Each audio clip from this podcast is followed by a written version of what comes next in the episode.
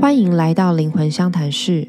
我是 Rita。今天来跟大家聊聊一个有趣的主题，就是为什么很多灵性的说法听起来好像都是矛盾的。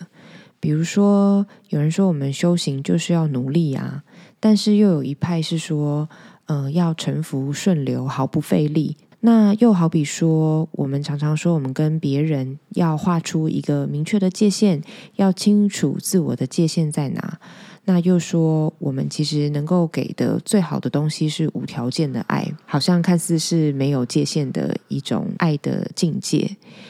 那又好比说，我们在吸引力法则里面，有些书籍呀，都会教导大家说，要具体去想象自己想要的东西，越明确越好。但是，又有另一种说法是说，你要让你的心态开放，才能允许宇宙给你无限的可能性。就在一个，比如说，我们要大家去成为你自己，但是又说我们要和宇宙是合一的。所以上述其实好几种说法，好像都是有所矛盾的。可是为什么他们都存在呢？都存在于这些身心灵的书籍或者是说法上面。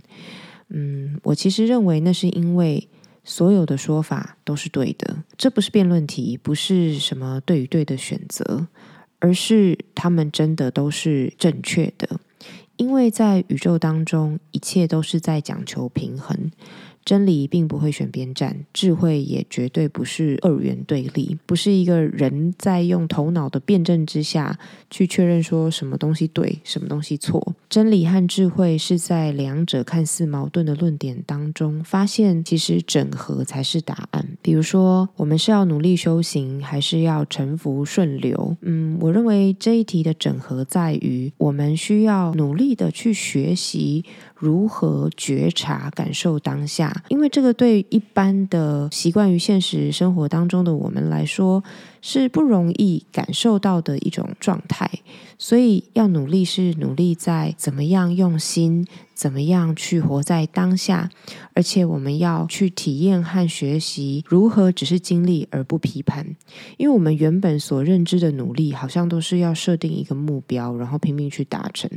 那在这种努力的方式之下，我们当然会有很多的批判，觉得自己在那个目标之前总是做的不够好。总是还需要更进步，其实变相来说就是否定了当下的自己，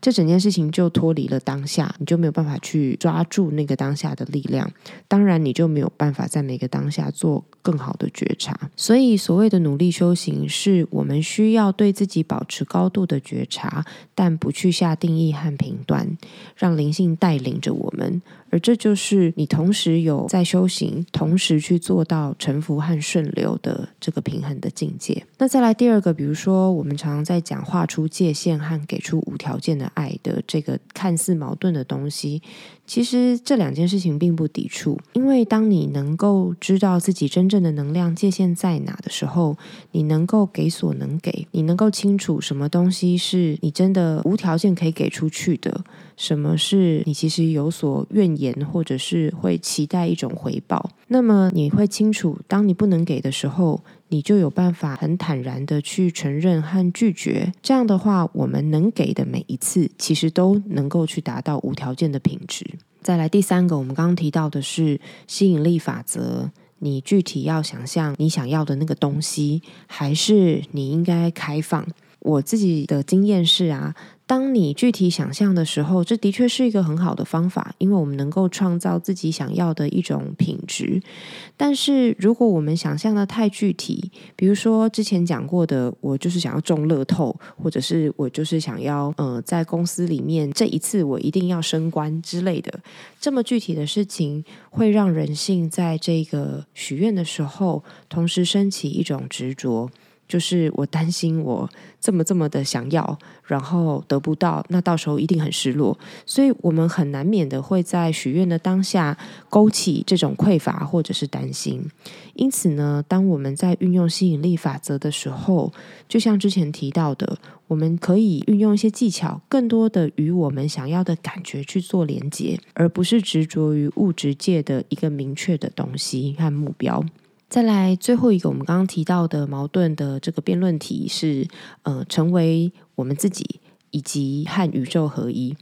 嗯，我其实也觉得这两者是其实是并不矛盾的。事实上，是因为我们每一个人呢，都有一个部分是个人的部分啊，就像占星学里面的内行星一样，也有外行星的部分，就是我们和宇宙合一的部分。我们每一个人其实，在灵性探索的路途当中，都是要去整合各个不同层次的自己，从很个人的部分、很物质界的部分。